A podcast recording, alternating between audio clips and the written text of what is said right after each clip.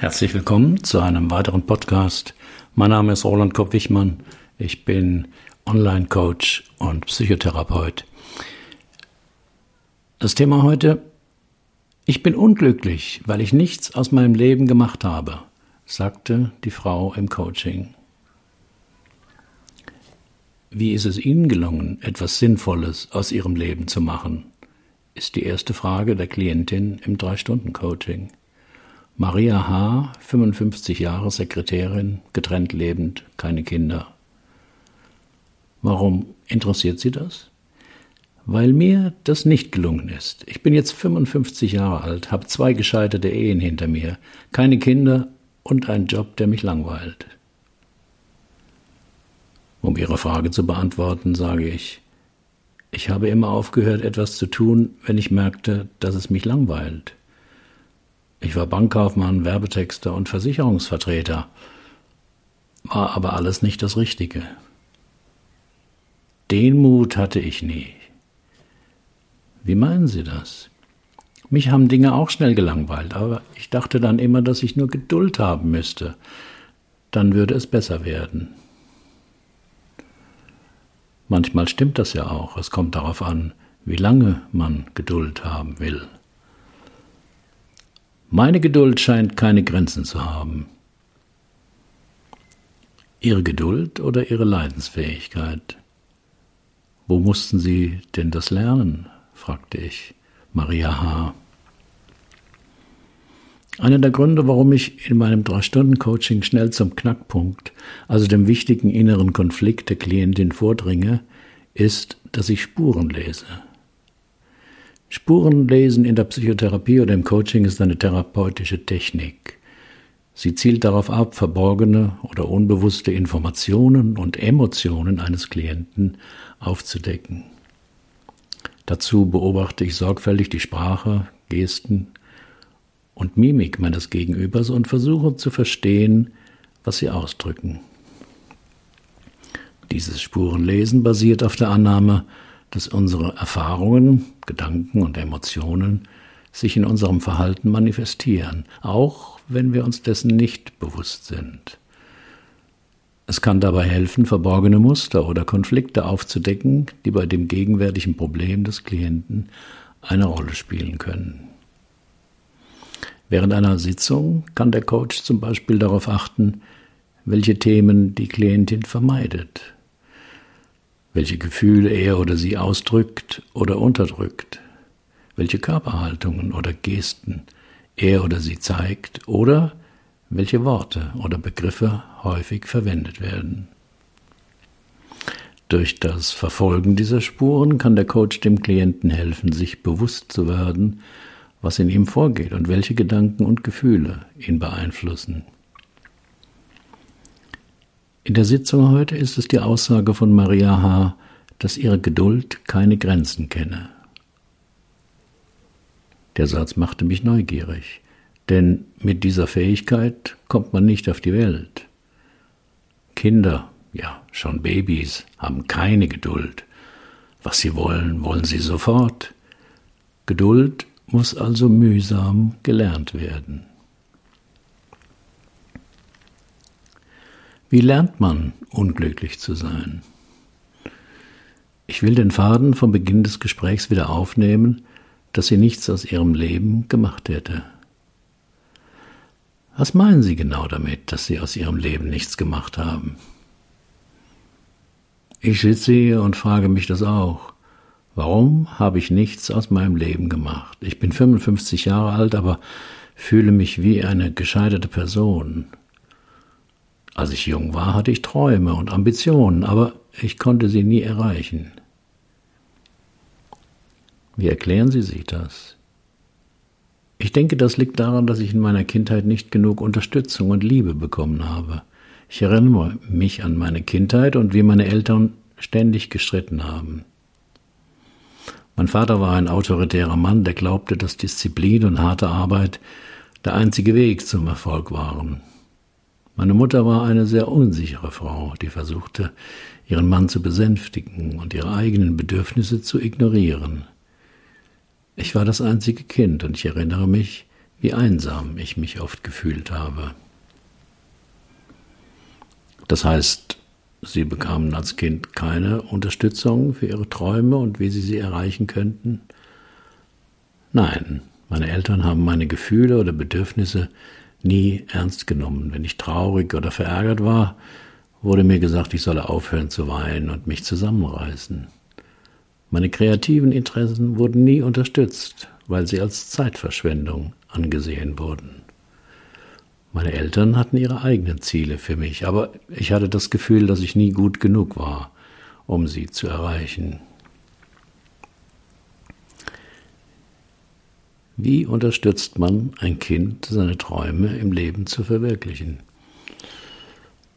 Es gibt verschiedene Faktoren, die dazu beitragen können, dass Kinder ihre Träume später im Leben verwirklichen können. Kinder benötigen Unterstützung und Anerkennung von ihren Eltern, Lehrern und anderen wichtigen Personen in ihrem Leben, um ihr Selbstbewusstsein zu stärken und ihre Talente und Fähigkeiten zu entwickeln. Wenn sie wissen, dass ihre Träume wichtig sind und dass sie Unterstützung haben können, können sie sich auch besser auf ihre Ziele konzentrieren. Kinder sollten die Freiheit haben, ihre eigenen Entscheidungen zu treffen und ihre eigenen Interessen zu verfolgen. Ebenso sollten sie erfahren, dass es okay ist, Risiken einzugehen und Fehler zu machen. Wenn sie das Vertrauen haben, dass sie in der Lage sind, ihre eigenen Probleme zu lösen und unabhängig zu sein, werden sie eher bereit sein, ihren Träumen zu folgen. All diese Möglichkeiten waren Maria H. verwehrt. Als ich älter wurde, war ich immer noch von meinem Vater abhängig, der mir sagte, was ich tun sollte. Ich konnte nie herausfinden, was meine Interessen und Begabungen waren. Ich wollte studieren, aber mein Vater sagte mir, dass ich arbeiten und Geld verdienen sollte. Ich war von Anfang an unglücklich in meinem Job, aber ich wusste nicht, wie ich es ändern sollte. Ich weiß, dass ich nicht die Einzige bin, die so aufgewachsen ist, aber ich fühle mich immer noch verletzt und wütend darüber, dass ich nie die Chance hatte, meine eigenen Träume und Ziele zu verfolgen. Ich fühle mich, als ob ich die besten Jahre meines Lebens verschwendet habe. Und ich frage mich, ob es zu spät ist, um etwas zu ändern. Lebensthema Das begabte Kind. Alice Millers Buch Das Trauma des begabten Kindes beschäftigt sich mit den psychologischen Auswirkungen von Kindheitstraumata und kindlicher Vernachlässigung. Die drei wichtigsten Thesen des Buchs sind erstens, viele psychische Probleme im Erwachsenenalter haben ihre Ursache in frühkindlichen Traumatisierungen. Miller argumentiert, dass eine fehlende oder mangelhafte Bildung, Bindung zu den Eltern in der Kindheit zu einer emotionalen Unterernährung führen kann, die sich später in Depressionen, Angststörungen, Beziehungsproblemen und anderen psychischen Störungen äußern kann. Zweitens, Eltern können ihren Kindern ungewollt Schaden zufügen, indem ihre eigenen emotionalen Verletzungen sie aus der Kindheit auf ihre Kinder übertragen. Das geschieht dadurch, dass sie ihre Kinder emotional vernachlässigen, misshandeln oder übermäßig kontrollieren. Diese Verhaltensmuster können später von den Kindern internalisiert werden und zu einer Reihe von psychischen Problemen führen. Der dritte Punkt. Eine wichtige Voraussetzung für psychische Gesundheit ist die Anerkennung und Verarbeitung von emotionalen Verletzungen aus der Kindheit. Dies sei ein wichtiger Schritt zur Selbstheilung und zur Verhinderung der Weitergabe emotionaler Verletzungen an zukünftige Generationen. Ich will wissen, ob die Klientin zufällig das Buch kannte, an das mich ihr Leben erinnerte und ich war über ihre Antwort nicht sonderlich überrascht. Sie sagt, als ich das Buch Das Trauma des begabten Kindes von Alice Miller zum ersten Mal las, wusste ich sofort, dass ich einer der Menschen bin, von denen sie spricht. Ich erkannte mich in den Beschreibungen wieder und konnte endlich benennen, was ich all die Jahre gefühlt hatte, aber nicht in Worte fassen konnte. In dem Buch beschreibt Miller, wie Kinder, die in einer Familie aufwachsen, in der sie nicht bedingungslos geliebt werden, sondern nur dann, wenn sie bestimmte Erwartungen erfüllen, ein Trauma erleiden. Diese Kinder lernen ihre eigenen Bedürfnisse zu unterdrücken und stattdessen alles zu tun, um die Liebe und Anerkennung ihrer Eltern zu bekommen. Sie werden zu begabten Kindern, die früh lernen, ihre Eltern zu manipulieren, um das zu bekommen, was sie wollen. Wie waren Ihre Eltern denn so? frage ich. Meine Eltern waren beide sehr erfolgreich und hatten hohe Erwartungen an mich. Ich sollte immer die Bestnote in der Schule haben, in jeder Sportart die Beste sein und in meiner Freizeit ein Instrument spielen. Ich hatte das Gefühl, dass ich nie gut genug war, dass ich immer noch besser sein musste, um ihre Anerkennung zu bekommen. Als ich älter wurde, merkte ich, dass ich mir selbst nicht erlaubte, einfach normal glücklich zu sein. Ich hatte immer das Gefühl, dass ich noch etwas erreichen musste, dass ich noch nicht genug getan hatte, um stolz auf mich zu sein. Ich hatte Schwierigkeiten, Freundschaften aufzubauen, weil ich immer Angst hatte, dass die Menschen mich nicht mögen würden, wenn sie wüssten, wer ich wirklich war. Als ich das Buch las, erkannte ich, dass meine Mutter auch eines dieser begabten Kinder war. Sie erzählte mir oft von ihrer Kindheit und wie schwierig diese Zeit für sie gewesen war. Sie musste hart arbeiten, um die Anerkennung ihrer Eltern zu bekommen, und es war nie genug. Sie war immer auf der Suche nach Liebe und Anerkennung, aber sie fand sie nie. Ich erkannte mich in meiner Mutter wieder. Ich hatte all die Dinge getan, die sie getan hatte, um die Anerkennung meiner Eltern zu bekommen. Ich hatte meine eigenen Bedürfnisse unterdrückt, um das zu bekommen, was ich dachte, dass sie von mir wollten. Ich hatte meine eigenen Träume und Ziele aufgegeben, um das zu tun, was sie von mir erwarteten. Ich erkannte auch, dass meine Mutter wahrscheinlich ähnliche Erfahrungen gemacht hatte. Als ich sie darauf ansprach, erzählte sie mir von ihrer eigenen schwierigen Kindheit. Sie war das jüngste von sieben Kindern und ihre Eltern hatten nie wirklich Zeit für sie. Sie musste hart arbeiten, um ihre Familie zu unterstützen und sie hatte nie die Gelegenheit, ihre eigenen Träume zu verwirklichen. Sie erzählte mir von ihrem Wunsch, sich kreativ auszudrücken, aber dass sie nie wirklich die Möglichkeit hatte, ihre künstlerischen Fähigkeiten zu entwickeln. Und während ich ihr zuhörte, erkannte ich, dass ich in gewisser Weise auch ihre Träume träume. Ich wollte immer kreativ sein und meine eigene Arbeit schaffen, aber ich hatte nie wirklich die Gelegenheit dazu. Die Frage nach dem Anliegen. Ein Anliegen im Coaching ist wichtig, weil es dem Coaching-Prozess eine klare Richtung und Zielsetzung gibt. Ohne ein definiertes Anliegen könnte das Coaching ziellos und unstrukturiert sein, was Zeit und Ressourcen verschwenden kann. Ein Anliegen im Coaching sollte sich auf ein konkretes Thema oder Problem beziehen, das die Coachee angehen möchte. Es kann zum Beispiel darum gehen, eine berufliche Herausforderung zu bewältigen, Konflikte in Beziehungen zu lösen, persönliche Ziele zu erreichen oder Selbstvertrauen aufzubauen. Das Anliegen sollte vom Coachee selbst gewählt werden, da es wichtig ist, dass er oder sie bereit ist, an diesem Thema zu arbeiten und Veränderungen anzustreben.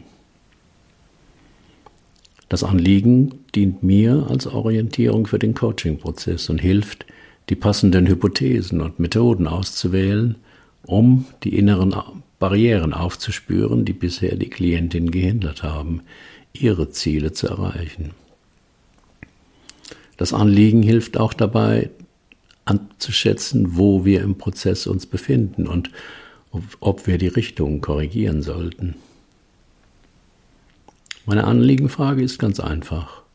Allerdings spreche ich sie sehr langsam und betont aus, damit die Klientin merkt, dass es eine wichtige Frage ist. Was wollen Sie denn jetzt genau in diesem Coaching?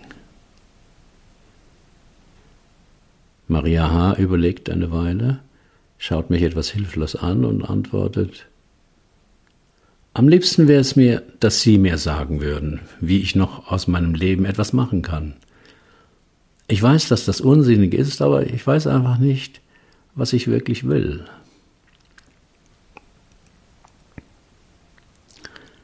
Warum glauben manche Menschen nicht zu wissen, was sie wollen? Es gibt viele Gründe, warum manche Menschen nicht wissen, was sie im Leben wollen. Hier sind eine, einige mögliche Faktoren. Erstens Mangel an Selbstreflexion. Viele Menschen haben sich nie die Zeit genommen, um über ihre Wünsche, Ziele und Prioritäten nachzudenken. Sie haben sich nie gefragt, was ihnen wichtig ist oder was sie glücklich macht. Zweitens, Vielfalt an Optionen. In unserer modernen Gesellschaft gibt es eine Fülle von Möglichkeiten und Entscheidungen, die getroffen werden müssen. Manche Menschen fühlen sich überwältigt und können sich nicht entscheiden, was sie wollen, weil sie so viele Optionen haben. Drittens, Mangel an Erfahrung. Einige Menschen haben noch nicht genug Erfahrung gemacht, um zu wissen, was sie wirklich wollen. Sie müssen erst verschiedene Dinge ausprobieren, um zu erkennen, was ihnen am besten gefällt. Der vierte Punkt, Ängste und Unsicherheiten. Manche Menschen haben Angst, eine falsche Entscheidung zu treffen oder versagen zu können. Sie können sich nicht für etwas entscheiden, weil sie Angst haben, dass es nicht das Richtige für sie ist. Und fünftens, gesellschaftlicher Druck. Manchmal fühlen sich Menschen von ihren Familien, Freunden oder der Gesellschaft unter Druck gesetzt, bestimmte Ziele oder Karrieren zu verfolgen, die nicht unbedingt ihren eigenen Wünschen entsprechen. Natürlich ist es völlig normal, sich unsicher zu sein und nicht zu wissen, was man im Leben will und es kann helfen, sich Zeit zu nehmen, um darüber nachzudenken, was einem wichtig ist und welche Ziele man verfolgen möchte. Doch dazu braucht man Zugang zu seinen Wünschen und seiner Neugier, und der ist bei vielen Menschen früh verschüttet worden.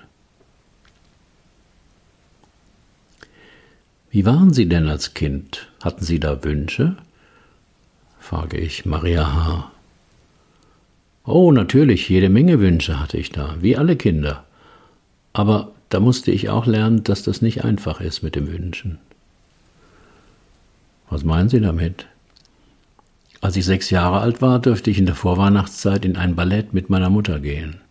Es war Schwanensee, wo ein böser Zauberer die schöne junge Prinzessin Odette in einen Schwan verwandelt, als diese sich zu nahe an das Ufer seines Sees herangewagt hatte. Ein schönes Märchen. Ich kenne es. Danach stand mein Wunsch fest, dass ich Ballett lernen wollte. Aber meine Mutter war dagegen. Einmal wegen des Geldes und weil sie mich jede Woche zum Unterricht hätte bringen müssen, was mit ihrer Arbeit nicht vereinbar war. Das war sicher eine große Enttäuschung für sie, vermute ich. Ich war wochenlang traurig, weinte und bettelte, aber meine Mutter ließ sich nicht erweichen.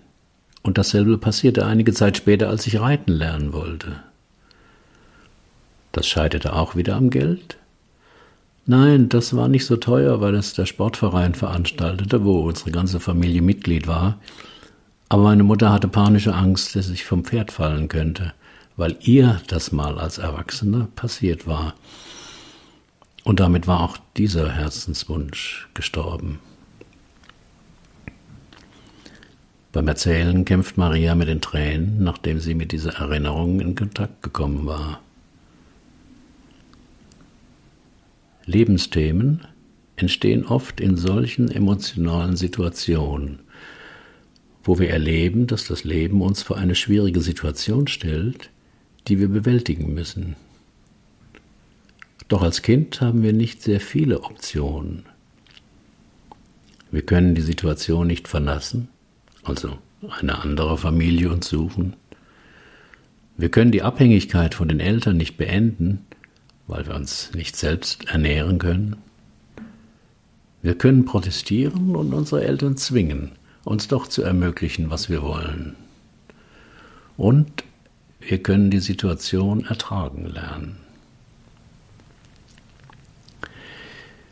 Wie haben Sie diese beiden großen Enttäuschungen verarbeitet?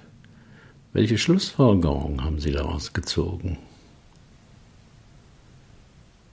Ich glaube im Nachhinein, dass ich den Zusammenhang zwischen meinen Wünschen und der Enttäuschung verstanden habe. Was meinen Sie damit? Naja, ich habe erlebt, dass Wünsche einen verletzlich machen. Und weiter? Ja, nichts weiter. Oder was meinen Sie? Vielleicht haben Sie ja auch gedacht, wenn Wünsche einen verletzbar machen, dann stelle ich das Wünschen einfach ein. Wer sich nichts wünscht, kann auch nicht mehr enttäuscht werden. Maria H. sieht mich etwas erschrocken an. Das ist der Schlüssel, sagt sie tonlos. Der Schlüssel? Was meinen Sie? Der Schlüssel zu meinem Leben. Wer sich nichts wünscht, wird auch nicht enttäuscht.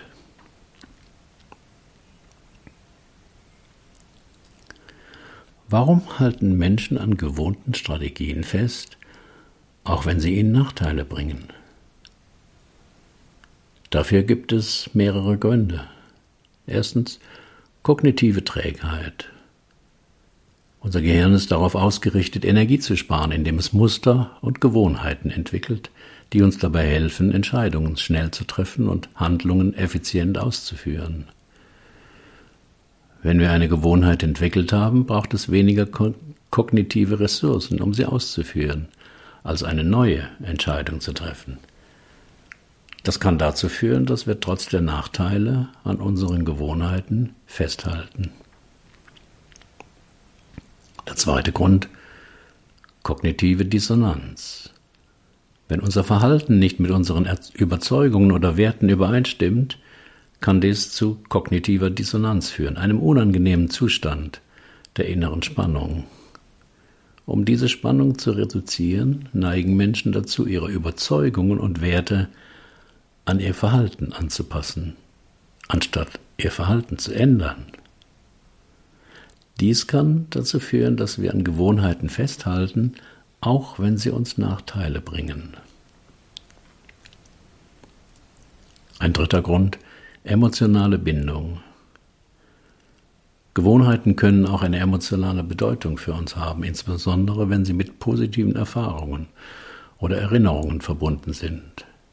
Diese emotionale Bindung kann dazu führen, dass wir an Gewohnheiten festhalten, auch wenn sie uns Nachteile bringen.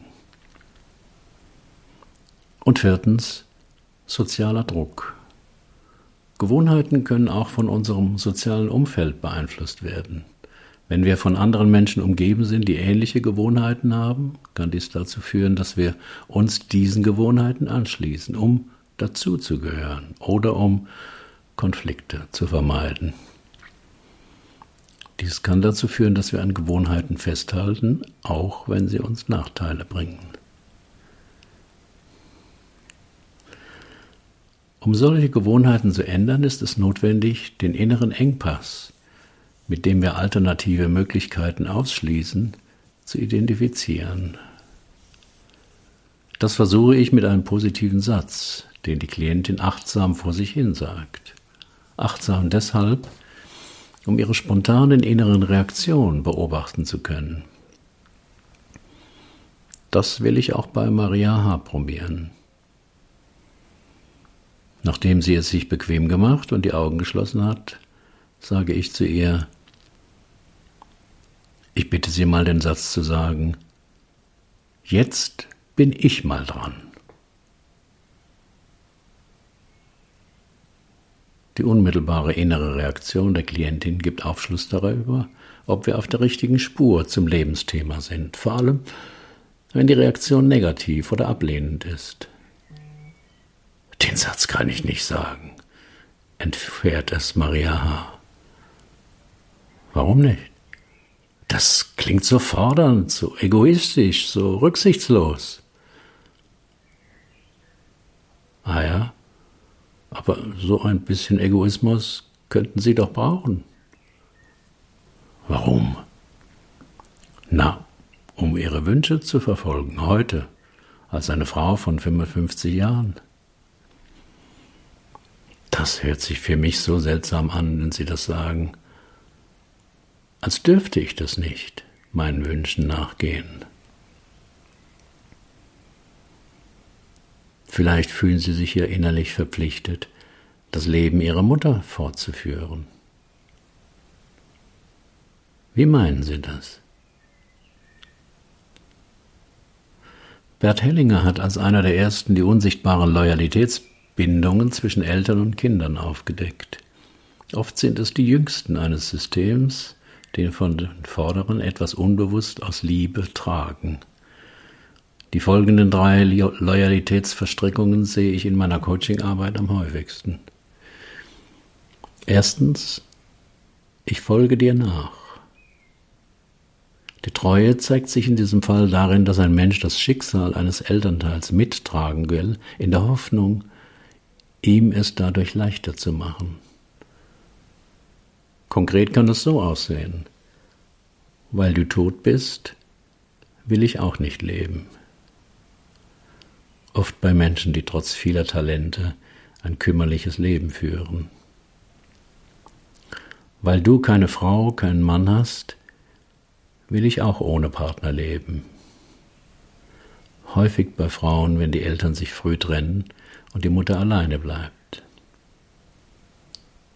Weil du krank bist, will ich auch nicht gesund sein. Oft bei Patienten, die sich krank fühlen und kein Arzt etwas findet. Weil ihr damals alles verloren habt, will ich auch arm bleiben oft bei Selbstständigen, die trotz bester Fähigkeiten erfolglos bleiben oder insolvent werden.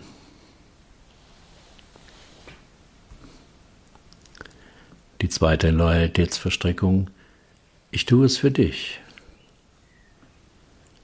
Im ersten Fall zeigt sich die Treue, indem man dasselbe tut. Bei der zweiten Verstrickung wird versucht, das Schicksal anstelle des anderen zu tragen. In meiner Coachingarbeit zeigt sich das so. Ich bin krank, damit du gesund sein kannst. Oft bei chronischen oder psychosomatischen Leiden. Lieber sterbe ich als du. Eine häufige Dynamik bei Magersucht und Depressionen. Lieber opfere ich mich für dich häufig bei sexuellem Missbrauch durch den Vater.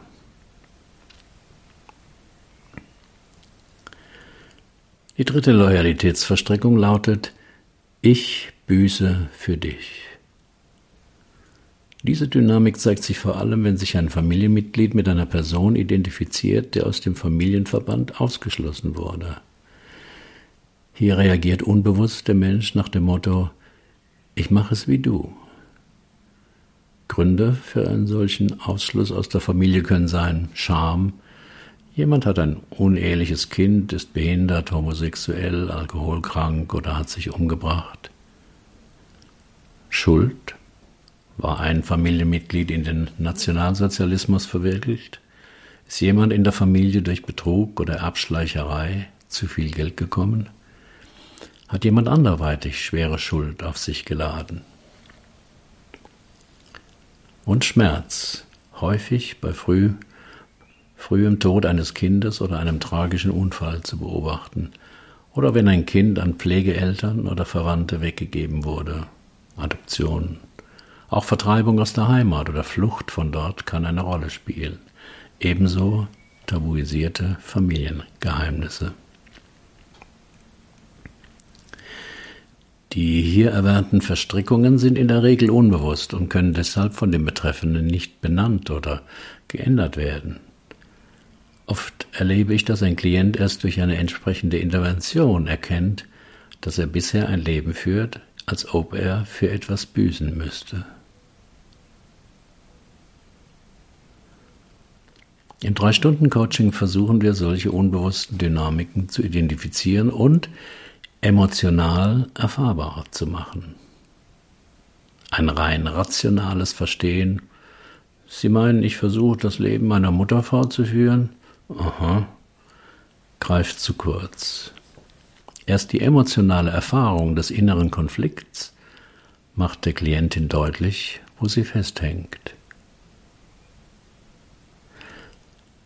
Wissen Sie noch, wie der Satz lautete, den Sie vorhin nicht, sich nicht trauten auszusprechen? frage ich Maria H. Ja klar, das war. Nanu, jetzt fällt er mir nicht mehr ein. Was erinnern Sie denn noch? Hm, den Satz kriege ich nicht mehr zusammen, aber an das beklemmende Gefühl erinnere ich mich deutlich. Diese Erinnerungslücke verstehe ich nicht als Zeichen eines schlechten Gedächtnisses, sondern als Ausdruck des inneren Konflikts, den der Satz berührt. Der Satz drückt ja eine Erlaubnis aus, die dem Glaubenssystem der Klientin total widerspricht und deswegen, um das Glaubenssystem aufrechtzuerhalten, vergisst sie ihn sofort wieder und traut sich nicht, ihn laut auszusprechen. Der Satz lautete, Jetzt bin ich mal dran. Ach ja, genau das war der Satz. Doch vorhin konnten sie ihn nicht aussprechen, weil er ihnen zu egoistisch, zu fordernd vorkam. Wollen Sie es jetzt mal probieren? Was? Na, den Satz laut zu sagen. Muss das sein? fragt die Klientin zaghaft. Hm, wenn Sie was verändern wollen, also gut, ich probiere es. Jetzt, jetzt bist du mal dran. Diesmal war der Satz ganz leicht, berichtete Maria haarstolz. Es war ja auch der alte Satz, antworte ich. Wie der alte Satz? Ich verstehe nicht.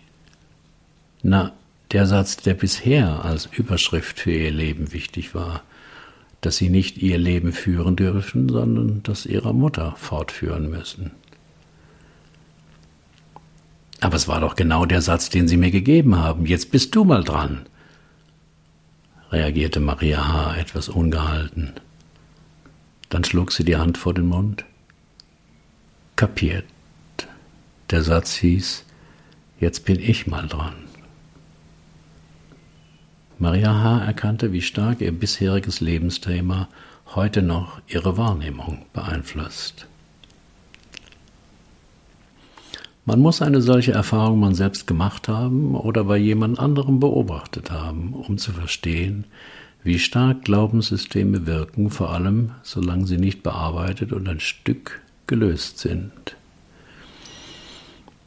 In der letzten halben Stunde des Coachings ging es um die Frage, was Maria H. denn nun tun würde, wenn sie jetzt mal dran wäre. Da kamen erstmal viele Klagen, dass es jetzt doch mit 55 Jahren zu spät sei, dass sie auch gar nicht wirklich wisse, was sie tun wolle.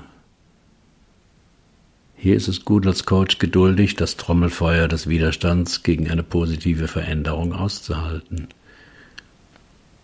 und freundlich interessiert auf den Teil der Klientin zu warten, der all die Jahre nicht in den Vordergrund kommen durften.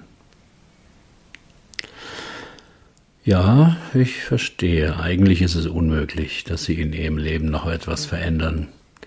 Ihr Leben ist ja auch nicht total schlecht, so wie es ist. Außerdem wissen Sie auch gar nicht, was Sie tun wollten, wenn in Ihrem Leben Sie jetzt mal dran wären. Und vor allem mit 55 Jahren ist man doch viel zu spät dran. Alle anderen haben so einen großen Vorsprung. Maria hört mir zu und nickt hin und wieder, als ich ihre wichtigsten Argumente gegen eine Veränderung aufzähle. Genau so ist es, pflichtete sie mir bei. Aber angenommen, es würde jetzt ein Wunder geschehen.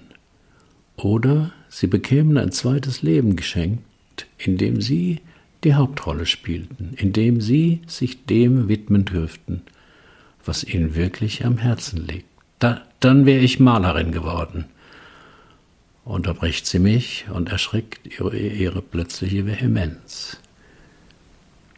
Das wollte ich schon als Kind und als Jugendliche, aber meine Eltern redeten mir das regelmäßig aus. Und jetzt, wo sie tot sind und mir nicht mehr reinreden können, bin ich zu alt. Zu alt, um mit dem Malen anzufangen? Erkundigte ich mich. Ja, natürlich, wer fängt denn schon mit 55 noch das Malen an? Jetzt sind wir wieder an einer entscheidenden Stelle im Coaching-Prozess, nämlich da, wo sich herausstellt, ob die Klientin wirklich etwas verändern will oder lieber weiter klagen. Dabei ist mein Leitspruch, wer etwas will, findet Wege, wer etwas nicht will, findet Gründe. Kennen Sie Grandma Moses? fragte ich. Den Namen habe ich schon mal gehört, weiß aber gerade nicht, wer das sein soll. Grandma Moses fing auch spät mit dem Malen an, nämlich mit 75 Jahren. Davor bekam sie zehn Kinder. Sie wurde 101 Jahre alt und malte viele Bilder. Eine andere Frau, Carmen Herrera aus Kuba, verkaufte ihr erstes Bild mit 89. Sie wollen mir Mut machen, sagt Maria H. Nein, ich will Ihnen nur deutlich machen, dass die Grenzen, mit denen wir uns behindern, oft nur in unserem Kopf sind, nicht in der Realität. Sie haben aus Ihrem Leben bisher wenig gemacht, weil Sie es immer anderen recht machen wollten. Aber jetzt ist eigentlich niemand mehr da, dem Sie es recht machen müssten. Jetzt sind Sie mal dran. Und Sie meinen, das kann ich einfach so beschließen? Es zu beschließen, dass Sie jetzt mal dran sind, ist der erste Schritt. Und dann dürfen Sie handeln. Sie sagten, wenn es nur um Sie ginge, dann würden Sie malen wollen. Dann wissen Sie doch, was jetzt dran ist. Vier Jahre später bekam ich eine Einladung zu einer Ausstellung. In der beigefügten Karte schrieb Maria H., dass sie direkt nach unserer Sitzung damals in ein Geschäft Acrylfarben und Leinwände gekauft habe. Zu Hause hätte sie wie im Rausch bis spät in die Nacht gemalt. Nachdem sie in all den Jahren viele Bilder gemalt hatte, drängten Freunde sie, diese doch mal einem größeren Publikum zu zeigen. Sie lehnte das aber immer ab mit dem Argument, sie sei doch keine richtige Malerin. Als sie darüber nachdachte, sei ihr bewusst geworden, dass das auch die Reaktion ihrer Mutter gewesen wäre. Dann habe sie beschlossen, mit zwei Malerfreundinnen diese Ausstellung zu organisieren. Der Titel sei Gut genug.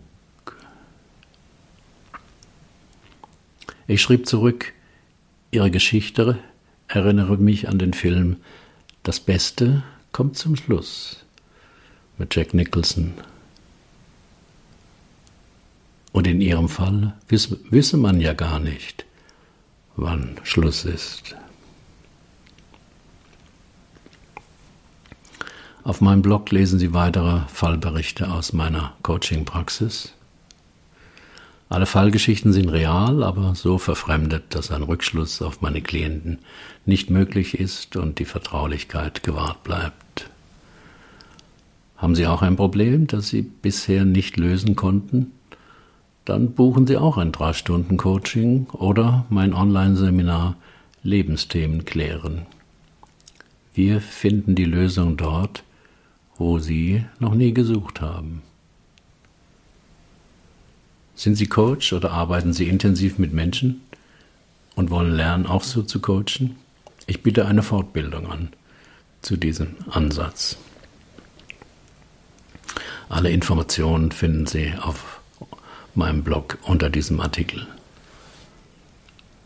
Wie gehen Sie mit Ihren Wünschen um? Herzlichen Dank für Ihre Aufmerksamkeit. Bis zum nächsten Mal.